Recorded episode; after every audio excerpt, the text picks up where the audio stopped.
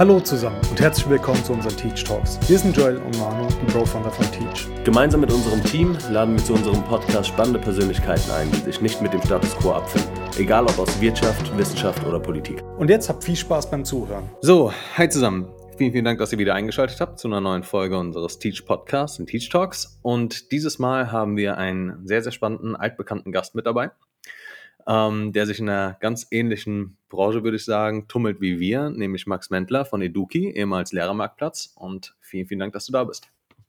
Schön, dass ich hier sein kann. Schön, euch mal wieder zu sprechen. Ja, ähm, freut uns auch riesig. Wir hatten gerade schon drüber gesprochen. Es ist ähm, tatsächlich mindestens eineinhalb Jahre her, dass wir das letzte Mal gesprochen haben. Das heißt noch vor unserer eigentlichen Gründung. Und ich weiß noch ganz genau, dass ähm, damals unser jetziger Investor uns tatsächlich miteinander vernetzt hatte, ähm, weil wir uns auch von dir äh, den einen oder anderen Ratschlag Richtung AdTech abholen wollten, bevor wir dann wirklich gewagt haben, ähm, in dem Bereich selbst zu gründen. Und ähm, ich glaube, wie wir beide wissen, es ist, ähm, wie du auch schon gesagt hast, ein, ein Riesenbrett zu bohren, wenn man, wenn man mit Schulen, wenn man mit Lehrern und Co. zusammenarbeiten will. Und du hast das über Jahre hinweg gemeistert. Und darüber wollen wir heute eigentlich mehr erfahren. Das heißt, so ein bisschen mehr über dich, was du tust, was so die, deine Ups und Downs im Leben waren und wie du dich auch selbst stets motiviert hältst. Und ich würde mal mit einer Frage starten, die ich ganz, ganz vielen unserer Gäste stelle. Und das ist die Frage, was wolltest du werden, als du ein Kind warst? Was ist so die, der aller, allererste Berufswunsch, an den du dich irgendwie zurückerinnern kannst? Ich wollte mal Architekt werden. Architekt, wie, okay. Wieso und wieso ist, ist nichts daraus geworden? Ähm, die Antwort ist die gleiche auf beide Fragen. Ähm, mein äh, Daddy war Architekt und der hatte sein Architekturbüro direkt bei uns nebendran im äh, Keller. Und deswegen mhm. habe ich das ziemlich live mitgekriegt. Und das war auch so die erste Motivation, die erste Faszination davon. Und dann später auch der Grund zu sagen, hm, also genau das gleiche wie mein Daddy will ich auch nicht machen. Ich will schon irgendwie meinen eigenen Weg gehen. Und deswegen war er auch der Grund, dass ich es nicht gemacht habe. Habe ich danach auch mal bereut. Wäre auch cool gewesen, mal mit ihm zusammen zu arbeiten. Aber wie kam es denn, dass du erstmal gesagt hast, oh, nee, ich möchte nicht unbedingt das gleiche machen wie mein Vater? Also warum wolltest du unbedingt dein eigenes Ding durchziehen? Ich glaube, ich hatte schon immer so einen Drang, mich auszuprobieren. Ähm, vielleicht auch ja, so eine, so eine Neugier und ähm, vielleicht auch so eine Form von Selbstüberschätzung, erstmal bestehende Pfade skeptisch zu sehen. Äh, hat auch dazu geführt, dass ich vielleicht öfter als nötig auf die Nase gefallen bin. Aber irgendwie war das schon immer in mir drin. Mhm. Das heißt, wie, wie war so dein, dein Weg? Ähm, also, was, was uns immer mich ganz, ganz stark interessiert, ist dieser, ähm, dieser Weg der, der Berufsorientierung, der, der Findung der eigenen Passion und so weiter. Also all das, ähm, worin sich gerade ganz, ganz viele unserer Zuhörer und ganz viele unserer Nutzer, Nutzer auf Teach befinden. Ähm, sehr, sehr viele sind Schüler und Schülerinnen und gerade dabei, selbst zu überlegen, was tue ich eigentlich, wenn ich aus der Schule rausgehe und ähm, sollte ich auf Nummer sicher gehen? Sollte ich meinem Herz folgen? Sollte ich lieber das machen, was meine Eltern sagen? Und so weiter. Wie war bei dir der, der Weg, wenn du dich mal zurückerinnerst an dein 16, 17, 18-jähriges Ich? Oje, Mini. Ähm, also, äh, ich glaube, der, der Weg meiner Berufsorientierung war vor allem durch Orientierungslosigkeit gekennzeichnet. Mhm. Ähm, ich hatte sowas von keinen Plan. Ähm, was ich will, aber auch, was es da draußen alles gibt. Ja, es war einfach extrem groß, diese Welt, und extrem nebulös. Und äh, ich habe mich lange von so einem Leitsatz ähm, inspirieren lassen. Ich habe keine Ahnung, wo die Reise hingeht, aber ich mhm. habe das Gefühl, ich bin auf dem richtigen Weg. Und auch wenn das mir keine Orientierung in dem Sinne, wie du es gerade gefragt hast, gegeben hast, ich wusste nie, wo es hingeht, habe ich doch immer das Gefühl, es ist egal. Ähm, Hauptsache, ich habe jetzt gerade das Gefühl, der Weg stimmt.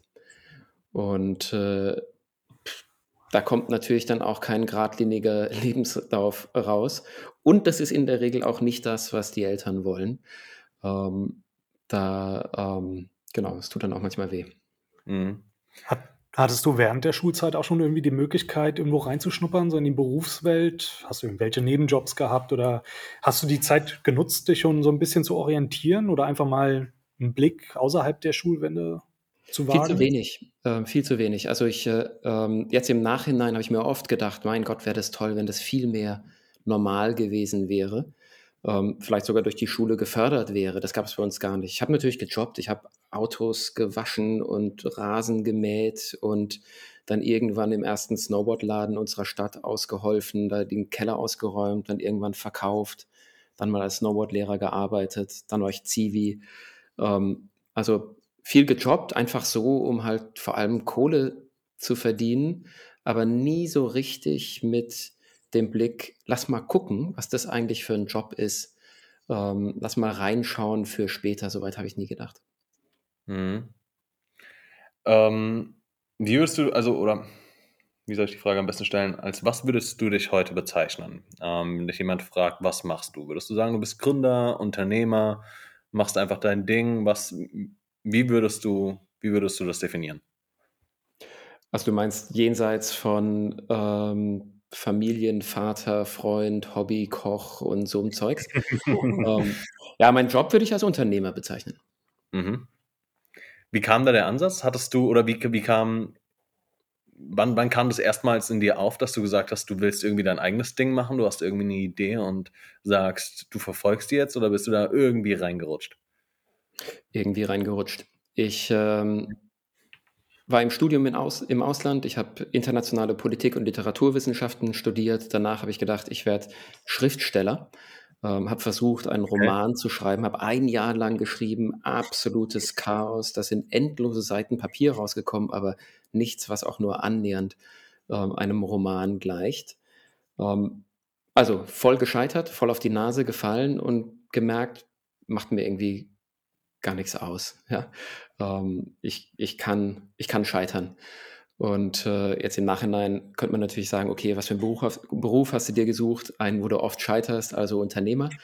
Ähm, ganz so durchdacht war es nicht, aber dann bin Mhm. ich in die erste Dotcom-Blase reingerutscht. Bei irgendeinem Startup angefangen, schon ewig her. Ähm, und die sind dann pleite gegangen. Und dann saß ich ohne Job da und mit meinem Kollegen damals, dem Martin. Und dann haben wir gedacht, puh, was machen wir denn jetzt? Und dann haben wir gedacht, na gut, dann machen wir das halt selber. Vielleicht kriegen wir es besser hin. Und daraus ist mein erstes Unternehmen äh, entstanden, 2003 schon gegründet. Und äh, das habe ich zehn Jahre lang gemacht. Heute würde man sagen, das ist ein Fintech, also im, im Finanz-, Online-Finanzbereich. Und dann irgendwann war da so ein bisschen die Luft raus. Und dann habe ich mir gedacht, jetzt machst du was, was noch mehr Sinn macht als Mhm. Zahlen und Einsen und Nullen und Bonität und so. Und äh, dann ist die Bildung draus geworden. Ähm, dieses Thema Bildung, AdTechs und Co. ist in den letzten Jahren und auch ganz verstärkt durch die Pandemie immer, immer größer geworden und auch in der Gesellschaft irgendwie hat sich das Ganze viel tiefer verankert ähm, oder ist einfach in aller Munde. Wie kam für dich der Anstoß zu sagen, da gibt es irgendwie eine Lücke in unserem Bildungssystem, da gibt es was, was man, was man verbessern kann? Ist es was, was du, ähm, also ich meine, vielleicht kannst du auch noch mal ganz kurz zusammenfassen gleich, was ihr konkret tut. Aber es ist ja auch irgendwo auf den ersten Blick ein Produkt, das man so als mm, Nichtlehrer vielleicht jetzt erstmal gar nicht ähm, versteht, beziehungsweise gar nicht die Lücke erkennt. Wie, wie kam das bei dir? Ja, das stimmt. Also es gibt im Bildungsbereich ganz viele Sachen, Prozesse, Probleme, die man erstmal als Konsument von Bildung nicht sieht. Ja, man Mhm. erinnert sich an seine Schulzeit, vielleicht hat man eine Ausbildung gemacht oder was studiert, egal. Ähm, man erinnert sich an die lernenden Seite. Aber da hinten dran, administrativ, organisatorisch, pädagogisch und so weiter, passiert noch wahnsinnig viel. Und unser Business ist in, in der Tat eins, was so ein bisschen mehr im Hintergrund passiert. Mhm. Also Eduki ist eine Plattform, die Lehrkräfte nutzen, um den Unterricht vorzubereiten. Ja, wenn sie sich einen Stundenplan machen, also einen Plan für die nächste Stunde äh, oder eine Unterrichtsreihe planen oder von mir aus auch einen Test oder eine Hausaufgabe oder sonst was, irgendwas, was Vorbereitung ist für den Unterricht, dann schauen die auf unserer Plattform, ob jemand anderes zu dem Thema auch schon was gemacht hat, lassen sich inspirieren, schreiben voneinander ab. Wenn du willst, Mhm. dann stecken die da. Und ähm, das ist ein Prozess, der nicht im Klassenzimmer passiert, sondern vorher. Also einer von denen, den du beschrieben hast, die nicht so Ja. offensichtlich sind. Ganz interessant dazu. Ich habe heute Morgen erst nochmals in einen Postka Podcast von uns selbst reingehört mit Rike Strehl. Ich weiß nicht, ob du sie vielleicht sogar Mhm. kennst. Sie ist ja unter anderem auch Lehrerin und Influencerin in dem Bereich ähm, und hat selbst in unserem Podcast gesagt, dass sie es ein wenig vermisst, dass sich Lehrkräfte innerhalb der Schule über Inhalte, die sie letztendlich produzieren und auch ähm, in der Schule nutzen, gar nicht so wirklich austauschen. Also dass da dieser Austausch von Unterrichtsmaterialien, die immer wieder aufs Neue entstehen, gar nicht stattfindet. Ähm, ist es dieser Gedanke, den ihr dort auch ein bisschen aufgegriffen habt, das zu optimieren? Ja, bei uns halt noch über die ähm, Mauern der Schule hinaus. Aber im Prinzip ist es genau das, was du ansprichst. Das systemische Umfeld von Lehrkräften macht die zu Einzelkämpfern. Ja, du bist ziemlich viel allein in deiner Klasse. Du bist auch an deutschen Schulen in der Regel allein in der Unterrichtsvorbereitung. Die findet ja oft zu Hause statt und nicht, nicht an den Schulen. Du bist auch bei ganz vielen anderen Sachen allein oder wir würden sagen auch allein gelassen. Noch dazu hast du relativ wenig Zeit. Und es passiert natürlich schon Au- Austausch im Lehrerzimmer, an der Schule mit den Kollegen. Aber wir haben uns gedacht, stelle mal vor, der Austausch wäre noch viel einfacher und viel breiter. Und inzwischen nutzen über eine Million Lehrkräfte die Plattform. Da hast du natürlich viel mehr Inspiration, als wenn du nur, nur in Anführungszeichen, mit den zwei, drei, vier Fachkollegen und Kolleginnen aus deiner Schule sprichst. Mhm. Ja, ähm, das ist auch so ein bisschen ein Thema, was, was uns ganz stark aufgefallen ist, als wir mehr Fuß gefasst haben in diesem, diesem Bereich und gesehen haben, ähm, Schule bestand oder bis zur Pandemie oder besteht eigentlich immer noch aus diesen vier geschlossenen Wänden und gefühlt kommt nichts rein und nichts raus so wirklich. Und ähm, das ist auch so ein bisschen der Ansatz, den wir fahren, zu sagen, ähm, es gibt so viele spannende Möglichkeiten, sich schulübergreifend miteinander zu vernetzen, ob es von Lehrerseite aus ist oder von Schülerseite aus. Und da ist so viel Wissen, dass man irgendwie teilen oder gemeinsam generieren kann, was überhaupt nicht ausgeschöpft wird. Ähm, da so ein, das ist jetzt so ein, so ein mal schon einen, einen großen Bogen gerade, aber es finde ich, ist ein super relevantes Thema, ist, ähm, wie stehst du dazu? Wie stehst du dazu, dass, ähm, dass man sagt, Digitalität öffnet jetzt auch neue Möglichkeiten, um Schule aus ihren festgefahrenen Strukturen rauszureißen? Und wie, wie realistisch hältst du es denn, dass es wirklich so eine kleine Bildungsrevolution am institutionellen Bildungsmarkt geben kann? Zwei Fragen sind das. Ähm, also ähm, die erste, ich finde es total spannend und ich glaube da sehr, sehr stark daran. Und wir machen da eigentlich was, was ähnliches wie ihr auch, Wände einreißen. Hm. Und äh, das ist eine Stärke des Digitalen, ähm, dass es äh, Verbindungen schaffen kann über Wände hinaus oder durch Wände hindurch. Und so wie ihr den, die Schüler verbindet mit der Berufswelt da draußen oder auch in anderen Bereichen Wände einreißt, reißen wir die Wände ein, ähm, zumindest figürlich, äh, für die Lehrkräfte, um sich auszutauschen. Inzwischen sogar ähm, international. Und äh, das ist nochmal was anderes als Digitalität im Klassenzimmer. Das hat erstmal nichts dazu mit zu tun, ob du dann im Unterricht die Kids an einem Tablet sitzen oder nicht oder mit einem digitalen Lernprogramm arbeiten oder nicht. Ich auch alles spannende ähm, Themen finde, aber noch viel spannender finde ich es eigentlich ähm, im Hintergrund die Wände, Wände einzureißen. Da passiert schon wahnsinnig viel. Ja, die, die Lehrkräfte tauschen sich inzwischen aus und schreien nach mehr. Die schreien nach noch mehr guten Fortbildungen, die dann halt auch jenseits von vier Wänden stattfinden, ähm, zum Teil digital gestützt sind. Ähm, Im Bereich HR, Recruitment und Placement von Lehrern könnte man sich vorstellen, dass es noch so viel mehr Möglichkeiten gäbe, ähm, Lehrer glücklich zu machen an Schulen, die wirklich zu ihnen passen, statt sie irgendwo hin zu platzieren. Beim Austausch darüber, was funktioniert an Schulen und was funktioniert nicht so gut an Schulen, ähm, könnte man noch so viel aus Digitalem ablesen.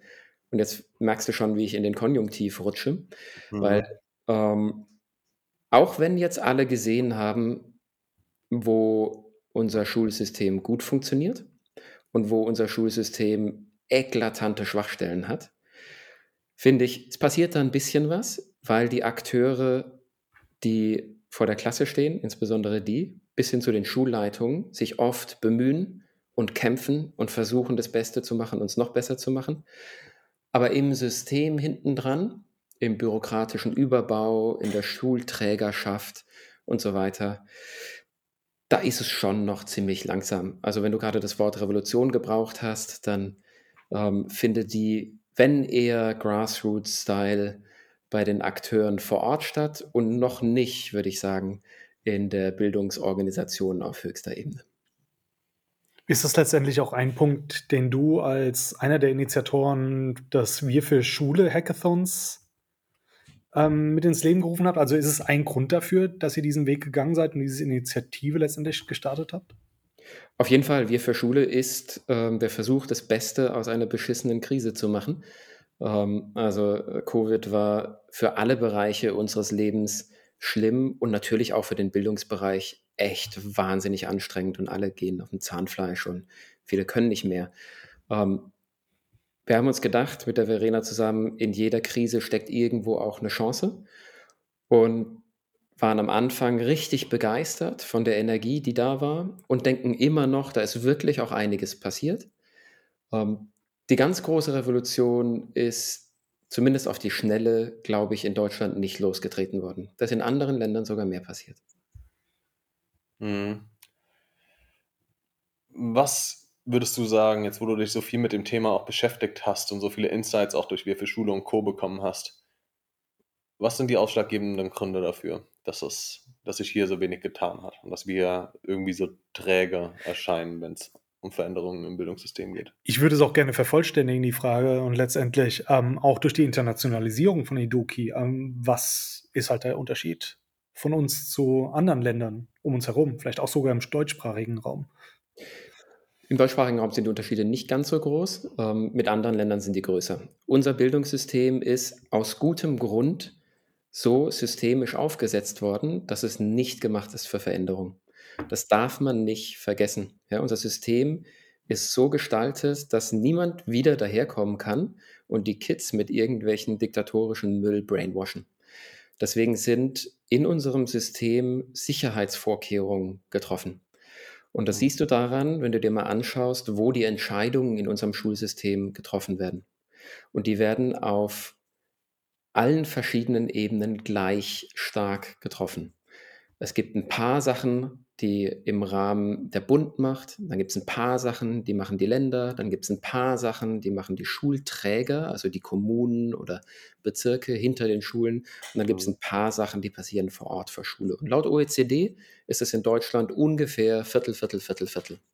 Und jetzt hast du andere Schulsysteme, die extrem in eine oder die andere Richtung gehen. Jetzt nimmst du zum Beispiel Griechenland. Griechenland hat ein sehr zentrales System, wo Entscheidungen sehr national getroffen werden können.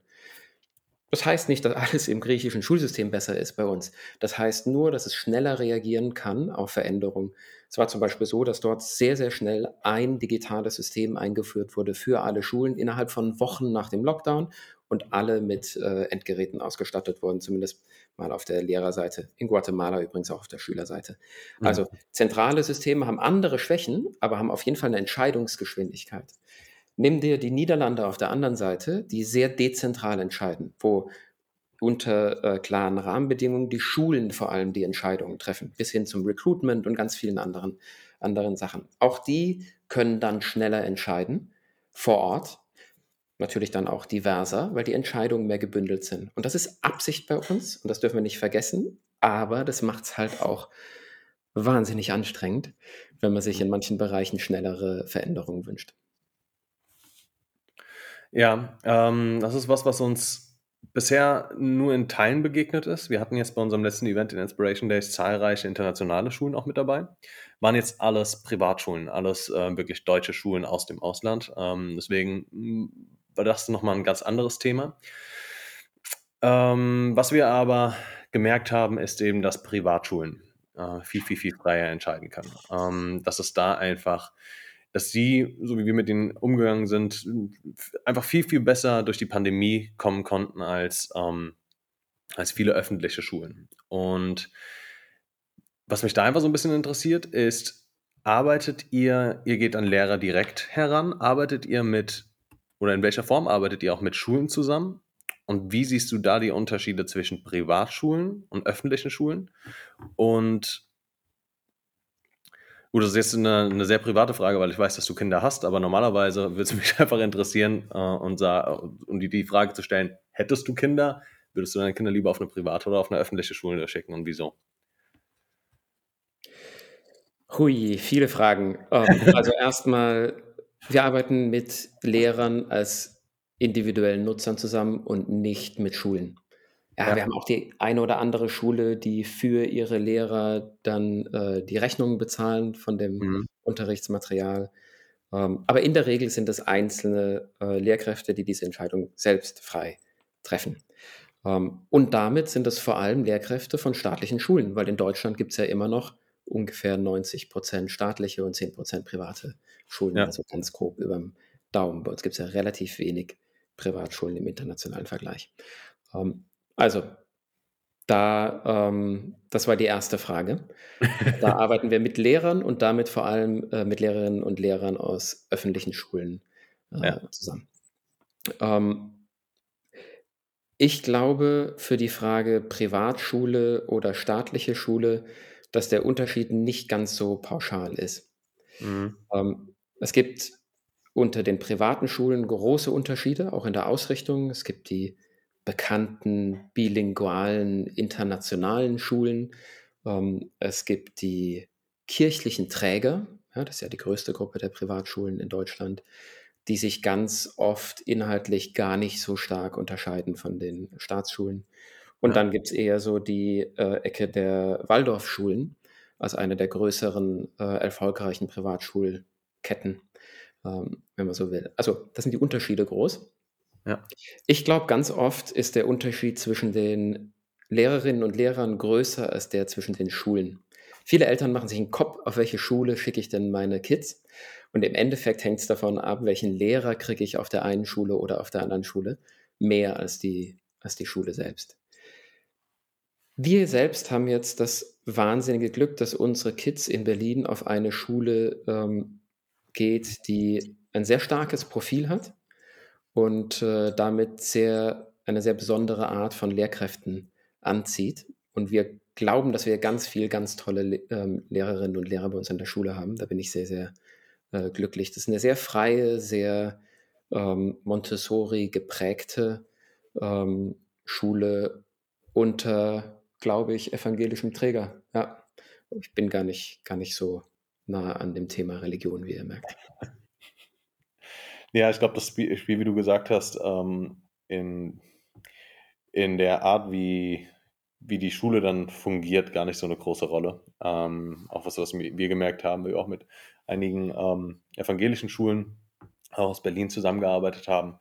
Ähm, und das macht in der Hinsicht eigentlich gar keinen großen Unterschied, auch wenn es vielleicht so ein bisschen vom Namen her so klingt. Ähm, genau, aber was, was ich ganz spannend finde, weil du, ähm, also vielleicht nochmal da um ein bisschen zurückzurudern.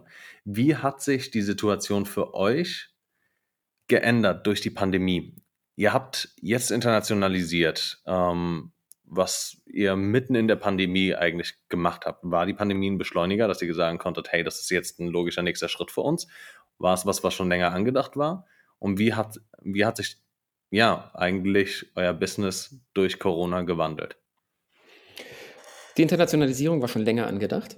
Ähm, also mhm. der Zeitpunkt war da unabhängig von Corona. Corona hatte zwei Effekte auf uns. Also in der Pandemie wurde weniger Unterricht gehalten, weniger Unterricht durchgeführt und damit auch weniger ja. Unterricht vorbereitet als sonst. Das ist mhm. erstmal ein negativer Effekt für eine Plattform, auf der Unterrichtsmaterialien getauscht werden.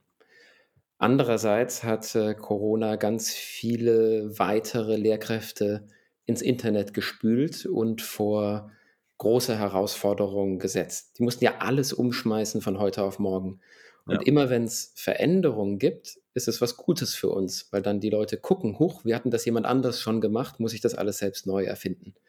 Und der zweite Effekt war größer als der erste Effekt. Also mhm. wir hatten zumindest temporär so einen, ähm, so einen kleinen extra Boost und sind jetzt wieder zurück auf, auf den normalen Wachstumspfaden. Trotzdem war das Thema Internationalisieren ähm, jetzt in dieser Corona-Zeit besonders, weil wir Leute eingestellt haben aus dem Mhm. spanischsprachigen Markt, ähm, die zum Teil in Deutschland, Frankreich, Spanien und Mexiko sitzen und aus dem französischsprachigen Markt auch von überall. Das waren alles Leute, die haben wir nie 3D getroffen. Ja, Mhm. dann haben wir Jobinterviews gemacht und äh, über Zoom und haben dann ähm, was gemacht, wo wir ja selber überhaupt keine Ahnung hatten. Ja, wir haben das in neue Sprachen übersetzt. Wir haben geguckt, wie musst du die Taxonomie, den Lehrplan anpassen an die Länder vor Ort. Was wollen denn die Leute dort? Wie suchen die? Alles neu. Und das alles mit einem Team, ähm, das ich noch nie in Person gesehen hatte. Und das war echt schräg. Wir sind Mhm. erst im letzten Herbst dann zum ersten Mal alle in Berlin zusammengekommen und haben ein All Hands gemacht und haben uns getroffen. Und es war so witzig und schräg zu sehen. Die Leute waren dann zum Teil einen Kopf größer oder keine Ahnung. Ähm, es war toll zu sehen, dass es geht, dass du so ein Team aufbauen kannst, ähm, ohne in einem Raum zu sitzen, eine Kultur schaffen kannst, ähm, ein Vertrauen schaffen kannst, eine Zusammenarbeit. Das war echt geil.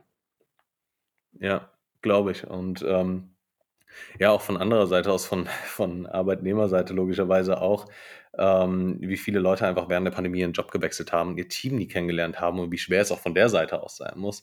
Bis hin zum Thema, ähm, hatte ich neulich einen ganz witzigen Artikel gelesen von ähm, einem Erstklässler, der seine Lehrerin noch nie live gesehen hatte. Und der sie dann irgendwann mal, ist sie ihm dann im Supermarkt ähm, über den Weg gelaufen, wo er ganz klar gesagt hatte, ich, ist ja der Wahnsinn. Und das ist irgendwie für ihn so ein richtiger Schockmoment war, weil er sie eigentlich nur als die Frau aus dem Computerbildschirm kannte ähm, und nicht als echte, echte Person aus Fleisch und Blut. Und ähm, ja, das ist einfach super, super interessant, was, was es aus einem macht, aber wie man, wie man trotzdem gesehen hat, irgendwie funktioniert Zusammenarbeit ja doch auch digital. Oder da muss funktionieren, besser gesagt. Ja, und da würde ich sagen, ähm, das ist natürlich beim Arbeiten etwas leichter Ja. als im schulischen Kontext. Der schulische Kontext hat ja auch noch viel soziales Lernen, emotionales Lernen, gesellschaftliche Kompetenzen, die Ja. über Zoom viel oder jedes andere digitale Tool viel schwieriger schulbar sind. Also ich bin schon sehr, sehr, sehr froh und hoffnungsvoll, wenn der Moment kommt, wo äh, dieses Distanzlernen nur noch für extra Sachen genutzt wird. Also um mal reinzuschauen in ein Unternehmen oder um mal reinzuschauen in eine Schule in Kenia oder so. Ja, vielleicht sogar irgendwann mal mit dem Hologramm. Äh, wie geil wäre das? Ja. Aber wo sonst ganz viel miteinander, gerade für die kleinsten Kids, ähm, vor, Ort, äh, vor Ort entsteht. Ja. Im Zuge dessen auch eine, eigentlich eine meiner letzten Fragen an dich. Ähm, jetzt, wo wir so viel darüber gesprochen haben, wie, wie die Pandemie auch die Schule verändert hat, verändert und was es für Auswirkungen generell hat auf Schüler und Lehrer und eigentlich jeden, der damit irgendwie, oder besonders auch Eltern, irgendwie in Verbindung tritt. Was ist deine Vision und dein Wunsch für Schule in zehn Jahren? Was würdest du sagen, wie sollte Schule funktionieren? Wie kann Schule auch realistisch gesehen funktionieren und was könnte vielleicht besser werden?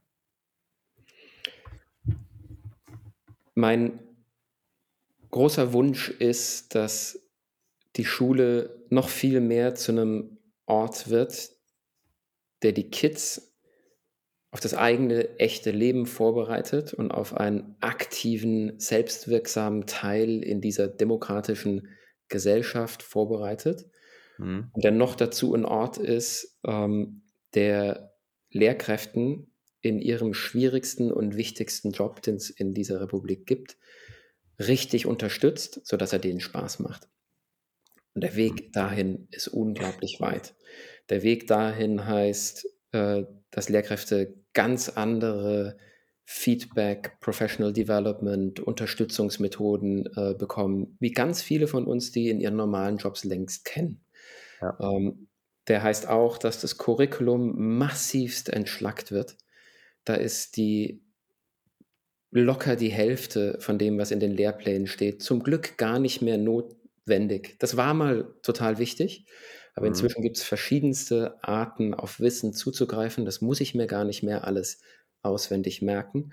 Und deswegen ähm, könnte, könnte viel mehr Zeit auf emotionale und soziale Fähigkeiten gelegt, äh, gelegt werden, wenn wir Platz machen im, im Lehrplan. Also da Ja. ist mein zweiter Teil der Vision, dass die ähm, Schule entschlackt ist und äh, dafür soziale und äh, emotionale Kompetenzen, Optimismus, Resilienz, Kollaboration, Kreativität, das sollen die Schulfächer der Zukunft sein Mhm. und äh, nicht, mehr, nicht mehr die von heute. Und dann drittens äh, wünsche ich mir, äh, dass in zehn Jahren nur noch ganz wenige Mauern stehen bleiben. Ich glaube immer noch, dass Schule an Orten stattfinden wird. Das haben wir auch in der Pandemie gesehen, dass das auch für die Eltern Entlastung, aber auch für die Schülerinnen und Schüler Sicherheit und Experimentierfeld und Freiheit bringt. Aber ich wünsche mir, dass immer mehr zugeschaltet wird. Wenn ich jetzt wirklich, keine Ahnung, Japanisch lernen will und ich der einzige Schüler bin an meiner Schule, dann bin ich mir sicher, dass es da draußen irgendwo noch 100 andere gibt und auch genug Lehrer, dass man das zuschalten und organisieren kann. Und wenn ich reinschauen will, in was ein Social Media Manager macht oder sonst jemand an einem äh, Fertigungsjob bei VW, dass ich das kann und dass diese Wände weg sind und die Schule ein offener ähm, Raum ist im Austausch mit der Welt da draußen Ja. und keiner mehr, der sich verschließt. Ja, absolut. Ich glaube, das sind alles Werte, die wir, die wir absolut teilen können. Und ähm, damit hast du, glaube ich, einige sehr, sehr, sehr relevante Stichpunkte gerade genannt, die für die meisten Menschen eigentlich auf der Hand liegen und schon immer auf der Hand lagen. Stichwort, ich lerne in der Schule gar nichts über Steuern und wie ich meine erste Wohnung eigentlich ähm, anmelde und meinen Stromvertrag und was auch immer. Also diese typischen Dinge, die man irgendwie zum Leben braucht. Und das zahlt ja genau darauf ein, weil wir einfach überfüllte Lehrpläne haben, zehn, zwölf Fächer, ähm, die alle irgendwie in Perfektion beherrscht werden müssen. Das ist gerade noch so ein bisschen der Fokus, aber ähm, kann, können wir dir, glaube ich, absolut zustimmen, dass, dass es eine Richtung ist, in die diese Schule bewegen muss und wir auch ganz zuversichtlich sind, dass es eine Richtung ist, in die die Schule bewegen wird. Ja, stimme ich euch voll zu. Solange wir gucken, dass wir erst über unsere Gefühle was lernen und über Depressionen und über Achtsamkeit und Selbstwirksamkeit und dann über Steuern. Ja, also Punkte, die vor allem während der Pandemie so ein bisschen wieder, sage ich mal, eine Art, wie soll ich sagen, Wiedergeburt ähm, oder zumindest die Relevanz dieser Themen, eine Art Wiedergeburt wieder, äh, ja, widerfahren ist. Aber Max, super, vielen Dank schon mal ähm, für diesen intensiven Talk. Ähm, danke für den Einblick auch ähm, so in deinen Werdegang und all das, was dir jetzt vor allem auch mit der Internationalisierung und der Initiative Wir für Schule und Co. Ähm, ja, was du da an Erfahrungen gesammelt hast. Ähm, wir bedanken uns vielmals für den coolen Talk. Danke dir. Danke Danke. euch. Schönen Tag noch.